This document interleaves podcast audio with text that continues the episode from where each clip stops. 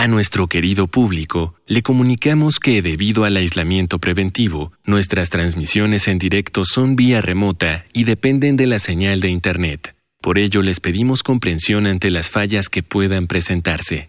Gracias por compartir estos momentos en casa con Radio UNAM y Vida Cotidiana. Radio UNAM y la Escuela Nacional de Trabajo Social presentan una serie interminable de causas y consecuencias. De cómo y por qué. De problemas y soluciones. Eso es la vida. Vida cotidiana. Sociedad en movimiento.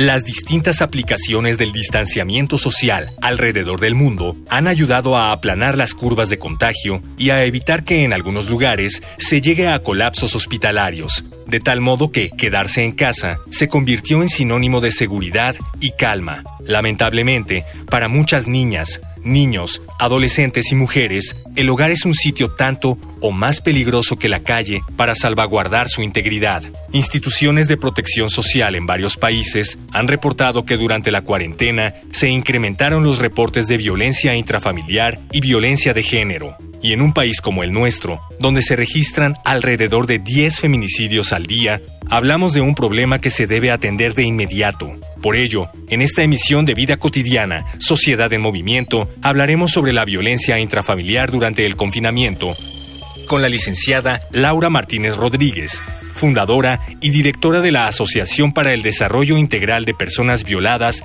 AC. Dialogar para actuar actuar para resolver.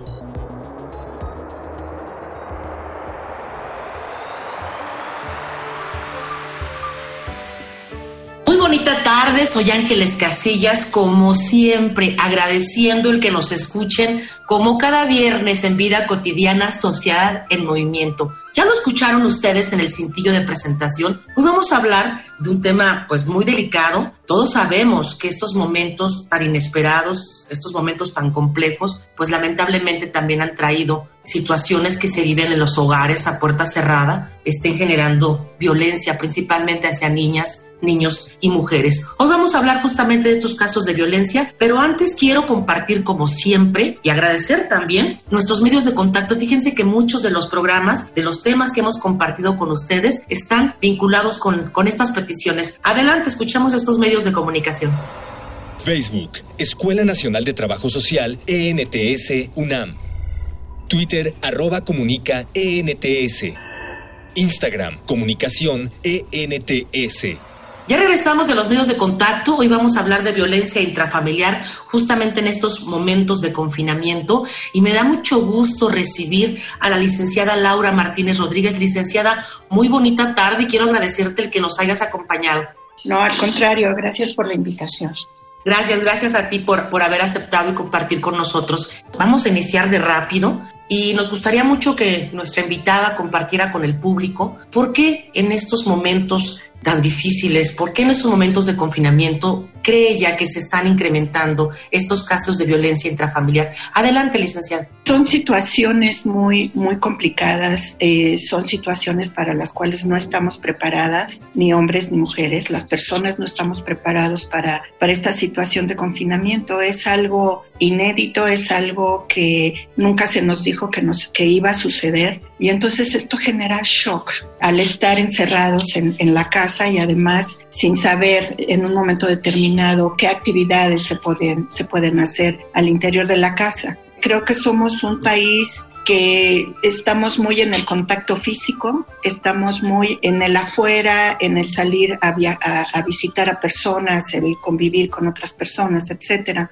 Y creo que esto es lo que nos está generando un gran shock emocional. Pero en particular voy a hablar de la violencia que que se está generando al interior por este shock emocional y desafortunadamente por esta educación en la que estamos inmersas hombres y mujeres, en donde generalmente quien tiene como la batuta o quien dice la última palabra generalmente son los hombres, sí se está generando al interior de las casas esta violencia, una violencia familiar muy fuerte, ¿no? que está llevando a las mujeres incluso hasta golpes físicos, ¿no? O sea, la violencia no es nada más golpes físicos, la violencia es el maltrato emocional, el maltrato verbal y esto en consecuencia pues lo están viviendo también las niñas y los niños, porque muchas veces estas figuras parentales, estas figuras que tienen que ver mucho con, con las niñas y los niños, al ver que se están maltratando, porque empieza el maltrato verbal, eh, hasta culminar muchas veces en cuestiones físicas. Esto es lo que está, está orillando que, que entre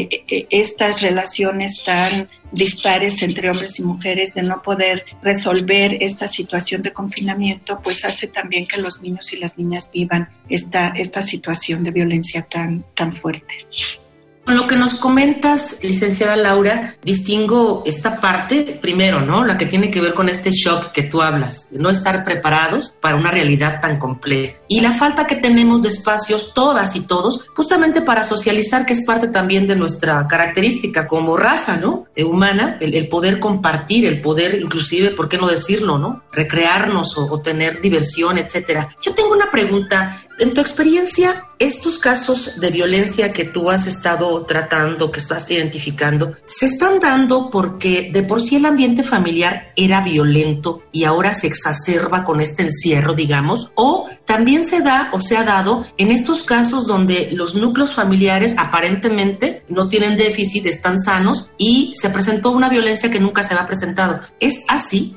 Mira, yo creo que tiene mucho que ver, o sea, sí es, es cierto lo que tú comentas, pero también tiene mucho que ver que el hecho de que una figura adulta dentro de la casa, que no estaba todos los días dentro de la casa y ahora ya está, pero además de ya estar está casi todo el tiempo frente a la computadora porque tiene que estar trabajando frente a la computadora y que les grita a los niños o les dice a los familiares que guarden silencio porque está trabajando, entonces, eso, eso genera pues mucho más descontento, ¿no? Entre, el ámbito familiar, entre los integrantes de la familia, ¿no? Entonces, esto hace que el ya no es, el no ver, por ejemplo, a mi papá todos los días en la casa y ahora verlo todos los días, pero además de verlo todos los días es mucho más violento, por decirlo enojón, ¿no? De que se calle, de que no hagan ruidos, de que no se acerquen a él, ¿no? Porque está en una conferencia o porque está con su jefe o etcétera. Esto es lo que está generando, o sea, esta forma diferente de vivir y esta forma diferente de convivir es lo que está generando violencia, porque es un cambio abrupto fue un cambio de un día para otro, ¿no? O de una semana para otra. Entonces, el poderse adaptar, o sea, tanto le afecta a las personas adultas como les está afectando a niñas, niños y adolescentes, ¿no? a las mujeres, a, los hombres que se relacionan con sus parejas. Y pues esta violencia sí desencadena otros tipos de violencia, ¿no? Y lo que nosotras hemos visto mucho, que nos se han comunicado con nosotras, es la, la, violencia, la violencia sexual. Lo que se piensa generalmente en la violencia familiar es que esta es como una antesala para otras violencias. Y estas otras violencias son la violencia sexual, y la violencia feminicida, ¿no? Porque hay muchas mujeres que sí, eh, después de los golpes, pues sí, han perdido la vida en este confinamiento. O sea, ha subido mucho el, el número de, de, mujeres que están, que están viviendo violencia, ha subido mucho el número de niños y niñas que están siendo violentados, no nada más físicamente, sino también sexualmente. Y pues la violencia cibernética, que es una de las nuevas violencias que se están manejando, también esta violencia cibernética pues es la que está también afectando mucho a las familias. ¿Ya nos compartiste esta parte de la violencia sexual? De esta violencia cibernética y algunos otros, otros más, digamos, manifestaciones de la violencia. Vamos a seguir platicando de esto, pero quiero invitarte, licenciada Laura, quiero invitar a nuestro público a que escuchemos datos vinculados, lamentablemente, con este incremento en la violencia en estos momentos de confinamiento. Vamos a una infografía social. Infografía social. De acuerdo con la Organización Panamericana de la Salud, la pandemia de COVID-19 ha causado una crisis de salud mental sin precedentes, con incrementos en los casos de ansiedad y estrés alrededor del continente americano, lo que deformó en un alza de la violencia doméstica. El Secretariado Ejecutivo del Sistema Nacional de Seguridad Pública informó que en abril se iniciaron 20.232 carpetas de investigación en todo México por el delito penal de violencia familiar en comparación a las 17.794 carpetas registradas en febrero. Por su parte, el Sistema Nacional de Protección Integral de Niñas, Niños y Adolescentes dio a conocer que recientemente se brindó capacitación a 608 operadores y personal de supervisión del Servicio Telefónico Nacional 911. Entre los temas de esta capacitación están la violencia familiar y de género, así como los reportes de violación y acoso sexual, la Red Nacional de Refugios en México ha dado a conocer que las atenciones y acompañamientos a mujeres, y niños víctimas de violencias en el ámbito familiar se mantuvieron a la alza durante los dos primeros meses de cuarentena. Estos reportes se registraron en la línea telefónica, redes sociales y en atenciones directamente proporcionadas por los 69 espacios de prevención, atención y protección que integran la Red Nacional de Refugios en México. En total, se atendieron directamente a 11.131 mujeres, niñas y niños, lo que representa un incremento del 70% en comparación al mismo periodo en 2019. Entre el 17 de marzo y el 17 de mayo se brindó orientación y atención a través de líneas telefónicas y redes sociales a 4.153 personas, de las cuales el 69% fueron mujeres víctimas de violencias, 2.85% instancias de gobierno, 9% hombres y el 19% pertenece a redes de apoyo de la mujer víctima de violencias, hermanos, hijos, padres, madres, vecinos, amigos, etc. Estas redes han expresado su preocupación al hecho de que la mujer, en general, está en presencia de su agresor y no puede pedir auxilio por otros medios, solo a través de estas redes. De acuerdo con cifras presentadas por el secretario de Seguridad Pública Ciudadana, Alfonso Durazo, en enero de ese año hubo 74 feminicidios, en febrero 92, en marzo 78, en abril 73 y en mayo también 73, pero en junio el número aumentó hasta 99, el reporte mensual más alto en lo que va de 2020. Esto representa un aumento del 7.7% respecto al año anterior, y los estados con mayores reportes son el Estado de México con 63, Veracruz con 47, Ciudad de México con 37, Puebla con 36, Nuevo León con 35 y Jalisco con 29. Regresamos de la infografía social, estamos platicando con la licenciada Laura Martínez acerca de todas estas expresiones de violencia intrafamiliar que se dan en momentos de pandemia. Yo tengo una pregunta, este, licenciada, ¿por qué razón todos los miembros, tú lo decías, hay cambios drásticos en todos los miembros que cohabitan en un hogar, niños, niñas, adolescentes, el papá, la mamá, hombres y mujeres? Y a todos les ha de alguna manera interpelado este, este encierro. A todos nos ha cambiado drásticamente nuestras dinámicas. Nadie está exento. Porque el hombre es el que está generando tanta violencia? Es decir, ¿qué tiene en su genética que sea menos flexible a los cambios? La violencia, la violencia de género y en particular la violencia familiar tiene que ver con cultura, tiene que ver con educación, no tiene que ver con cuestiones biológicas. Eso es, es bien importante resaltarlo. En la cultura sí hay educaciones muy diferenciadas para hombres y para mujeres y estas diferencias en la educación generalmente eh, le dan muchos privilegios a, la figura masculina a, los hombres se les da muchos privilegios, empezando desde que eres niño, ¿no? desde que empiezas a, a desde que empiezas a moverte, eh, sí tienen muchos más privilegios de cómo desenvolverse eh, socialmente, incluso dentro de la casa y fuera de la casa. Entonces, estas formas de educación son las que hacen que los hombres se coloquen de forma diferente. O sea, sí estamos en una cultura en donde a los hombres se les educa de una manera y a las mujeres de otra. Y esa cultura es la que vamos absorbiendo, porque hay tanto una educación informal que es la que aprendes en, en la casa de, de, estas dos figuras tan importantes, pero también está la, la, la, educación formal, ¿no? Esta educación, lo que te están transmitiendo los programas educativos en la escuela, lo que te transmiten también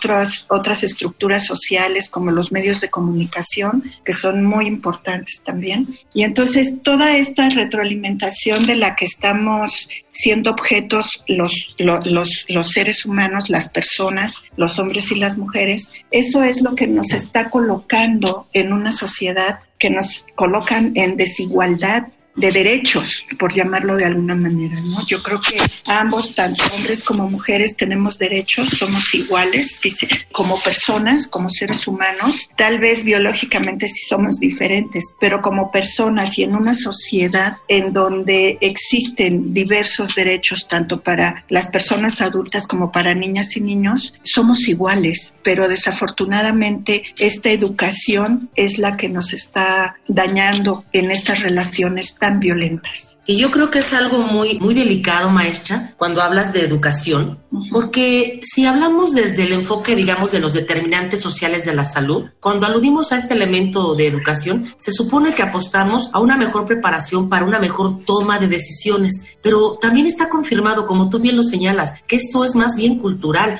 porque en los hogares donde hay aparentemente cubiertas las necesidades económicas, que quiere decir que pueden estar estables, económicamente hablando, también el, varón llega a ejercer una violencia de todo tipo para con los miembros de la familia, ¿cierto? Y más cuando dentro de la familia, en estas relaciones entre hombres y mujeres, que las mujeres ya tienen más toma de decisión, que las mujeres por ejemplo, ya tienen un ingreso económico, ¿no? Que a estas alturas del siglo eh, las mujeres ya estamos también eh, involucrándonos más en esta sociedad de la economía social, ¿no?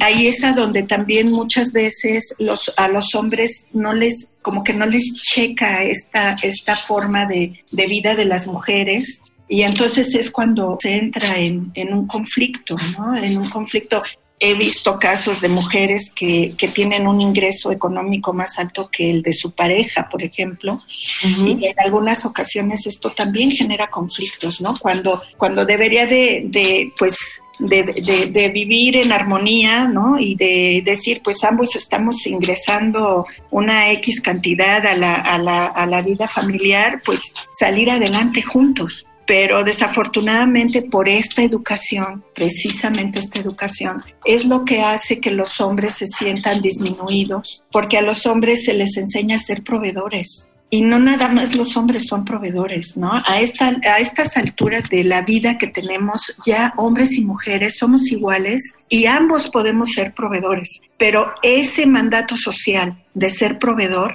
es el que hace que los hombres se sientan disminuidos y que se les bajen estos privilegios que ellos tienen. Y eso es lo que afecta.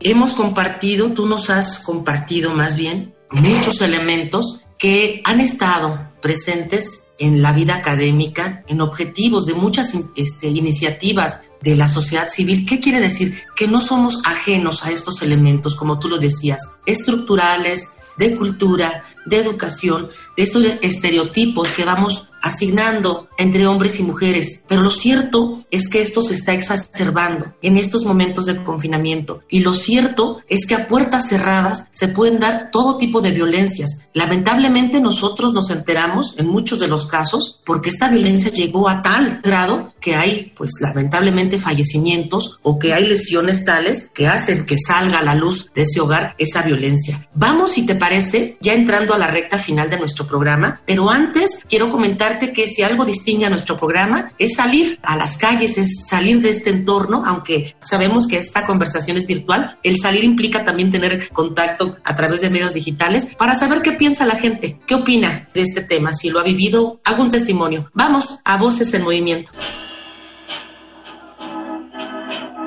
Voces. Voces en movimiento.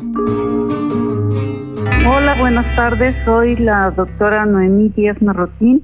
Soy profesora de la Facultad de Psicología y terapeuta familiar.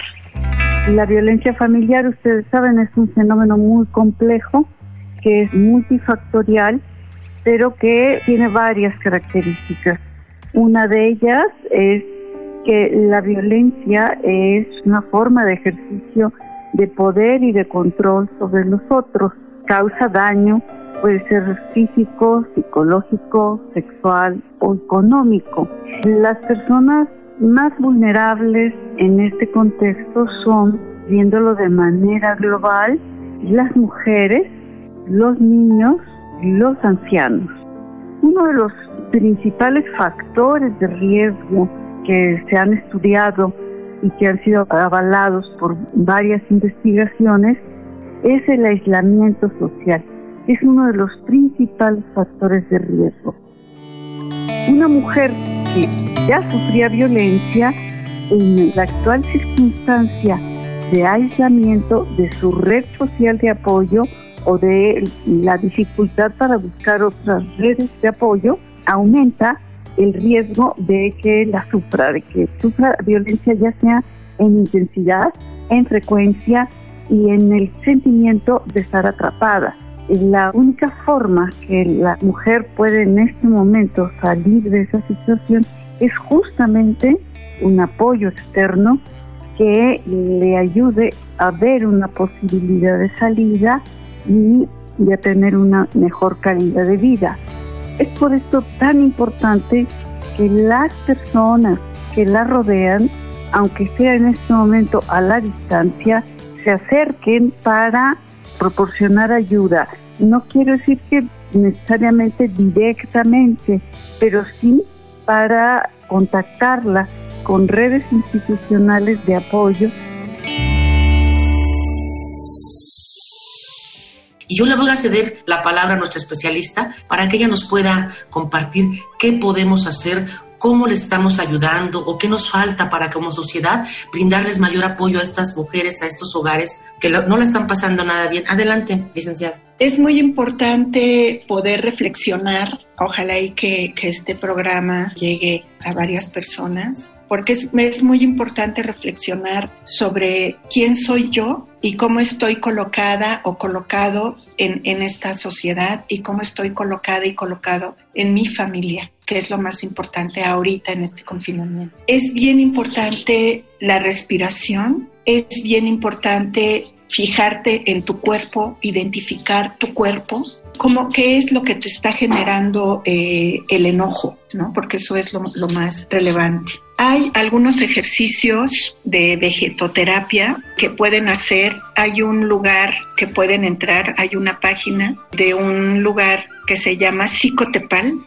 Ahí ellos pueden entrar y hay ejercicios de respiración y ejercicios de tu cara, ¿no? Por ejemplo, la mandíbula. Cuando tú mueves tu mandíbula de derecha a izquierda, despacio, sientes cómo te truena, ¿no? Porque estás tensa, estás dura. A veces hasta nos dormimos con las manos apretadas, ¿no?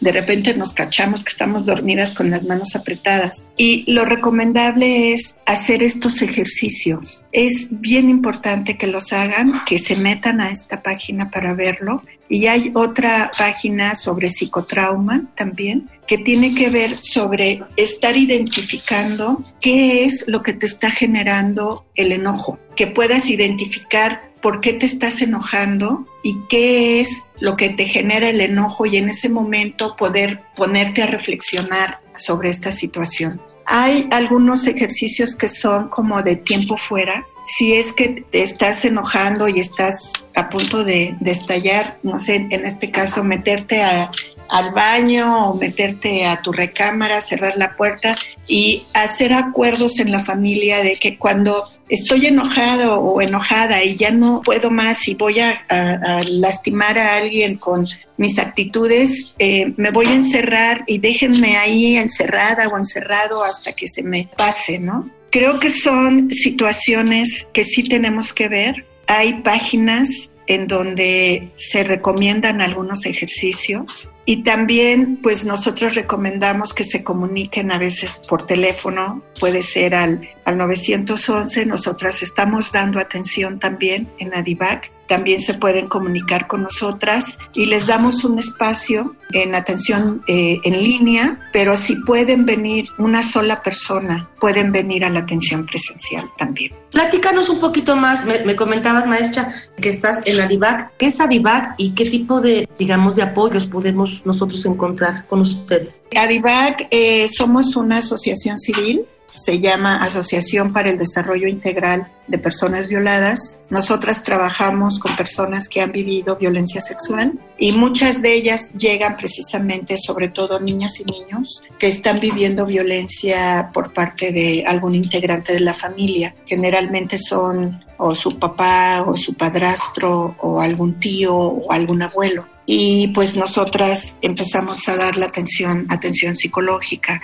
Si es necesaria la asesoría legal, también damos asesoría legal. Y me gustaría mucho invitar, ahorita vamos a dar un taller que va a durar seis sesiones, es un taller gratuito, es solo para mujeres que han vivido violencia familiar o algún tipo de violencia de género que se quieran conectar con nosotras, los cursos, los talleres van a ser presenciales con todos los cuidados, máximo 10 personas, van a ser talleres de contención para mujeres que han vivido alguna situación de violencia familiar o violencia de género. Entonces, está abierto, conseguimos un, financiamiento para poder dar estos talleres gratuitos y que todas las mujeres que deseen tener un espacio de contención, un espacio de abrir las emociones, de explicar lo que ha pasado en este confinamiento, acá lo podemos trabajar en Adivac en seis sesiones. Son sesiones de contención para mujeres que han vivido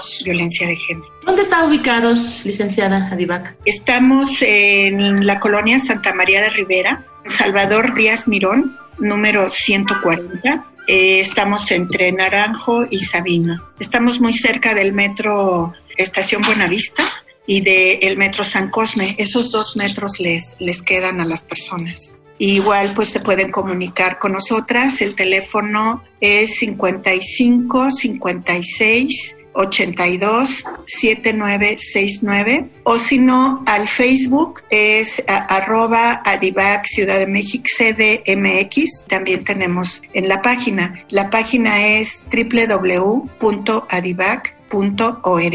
esta es una propuesta. Quienes puedan aprovecharlo háganlo. Quienes necesiten de contención están estas seis sesiones disponibles. Yo les aseguro que en este momento Adivac está organizando para quienes necesitan contención, pero como se ha transformado tanto este contexto, yo creo que ahora las personas que no vivimos afortunadamente con este tipo de, de violencias, tendríamos que estarnos preparando para que podamos apoyar bueno, pues llegamos al término y pues como siempre agradeciendo a quienes hacen posible nuestro maravilloso programa. En la producción, obviamente, Miguel Alvarado. En la información está Carolina Cortés y Orgina Monroy. La colaboración de Araceli Borja, de Mónica Escobar. Yo soy Ángeles Castillas. De verdad, les deseo un excelente fin de semana.